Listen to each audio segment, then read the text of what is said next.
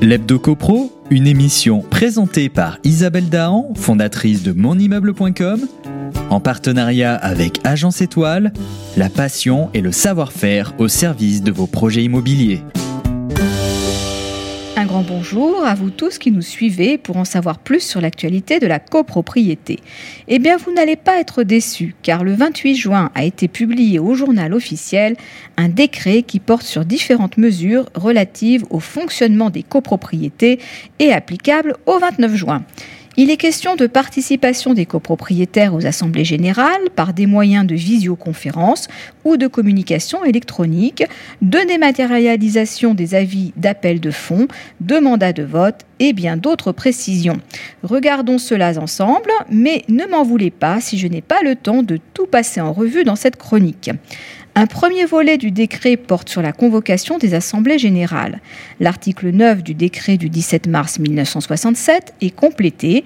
Il indique que le syndic doit à présent signaler par voie d'affichage aux copropriétaires la date de la prochaine assemblée générale et la possibilité qui leur est offerte de solliciter l'inscription d'une ou plusieurs questions à l'ordre du jour. L'affichage qui reproduit les dispositions de l'article 10 du décret de 1967 doit être réalisé dans un délai raisonnable.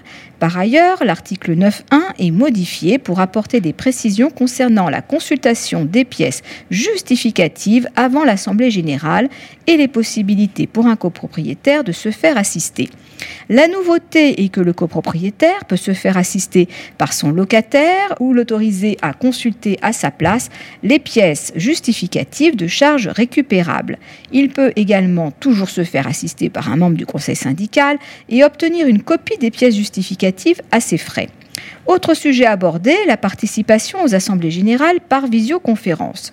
Depuis la loi Elan, les copropriétaires peuvent participer à l'AG par présence physique, par visioconférence ou par tout autre moyen de communication électronique permettant leur identification. Le décret du 27 juin précise que la solution sera choisie sur la base de devis élaborés à cet effet à l'initiative du syndic ou du conseil syndical et que c'est bien le syndicat des copropriétaires qui en supportera les coûts. Par ailleurs, pour garantir la participation effective des copropriétaires, ces supports doivent au moins transmettre leur voix et permettre la retransmission continue et simultanée des délibérations. De même, le copropriétaire qui souhaite participer à l'AG à distance doit en informer le syndic au moins trois jours avant sa tenue.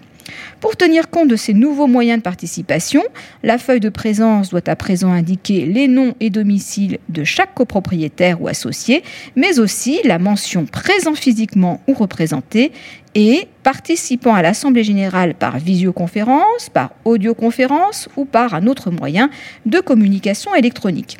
Bien entendu, l'émargement de la feuille de présence n'est pas requis pour les participants à distance, mais celle-ci doit être certifiée exacte par le président de séance désigné par l'AG. Elle peut être tenue sous forme électronique. Par ailleurs, si des incidents techniques ont empêché le copropriétaire de faire connaître son vote, ils seront ajoutés dans le procès verbal à la suite des autres sur un registre spécialement ouvert à cet effet. Ce registre peut de la même façon être tenu sous forme électronique.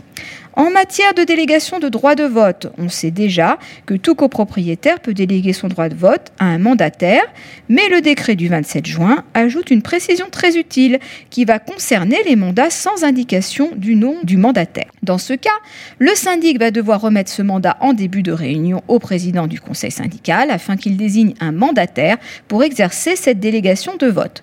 En l'absence du président du conseil syndical ou à défaut de conseil syndical, le syndic les remettra au président de séance désigné par l'AG. Et voici encore des précisions concernant les extranets mis à disposition par les syndics professionnels. Cet accès en ligne sécurisé sera accessible aux membres du conseil syndical et aux copropriétaires au moyen d'un code personnel sécurisé garantissant la fiabilité de l'identification des copropriétaires. Les documents mis à disposition par le syndic dans cet espace sont téléchargeables et imprimables. L'ensemble des documents présents dans cet espace, dont la liste minimale a été précisée très récemment par décret, devra être actualisé au minimum une fois par an par le syndic dans les trois mois précédant l'AG annuel. De même, les notifications annexées à la convocation de l'AG peuvent être mises à la disposition des copropriétaires dans leur espace sécurisé. Toutefois, la convocation doit préciser expressément que ces documents sont accessibles en ligne et la durée de leur mise à disposition. Toujours dans le but de faciliter la communication avec les copropriétaires, notons que depuis la loi Allure, l'envoi des avis d'appel de fonds peuvent être adressés par le syndic, par lettre simple ou par message électronique, sous réserve de l'accord express des dix copropriétaires. En ce sens, le décret du 27 juin ajoute que cet accord express doit préciser s'il porte sur les notifications, les mises en demeure ou les deux. Par ailleurs, le copropriétaire peut à tout moment retirer son accord express. Si cette décision est formulée lors de l'AG, le syndic en fait mention sur le procès verbal. Pour retrouver tous les textes en référence et les autres précisions non traitées ici, je vous incite bien sûr à consulter l'article complet sur le site monimmeuble.com. Il ne me reste plus qu'à vous souhaiter d'excellentes vacances. La chronique Hebdo Copro prend ses quartiers d'été, mais que cela ne vous empêche pas de continuer de nous suivre sur monimmeuble.com. L'Hebdo Copro, une émission présentée par Isabelle Dahan, fondatrice de monimmeuble.com, en partenariat avec Agence Étoile, la passion et le savoir-faire au service de vos projets immobiliers.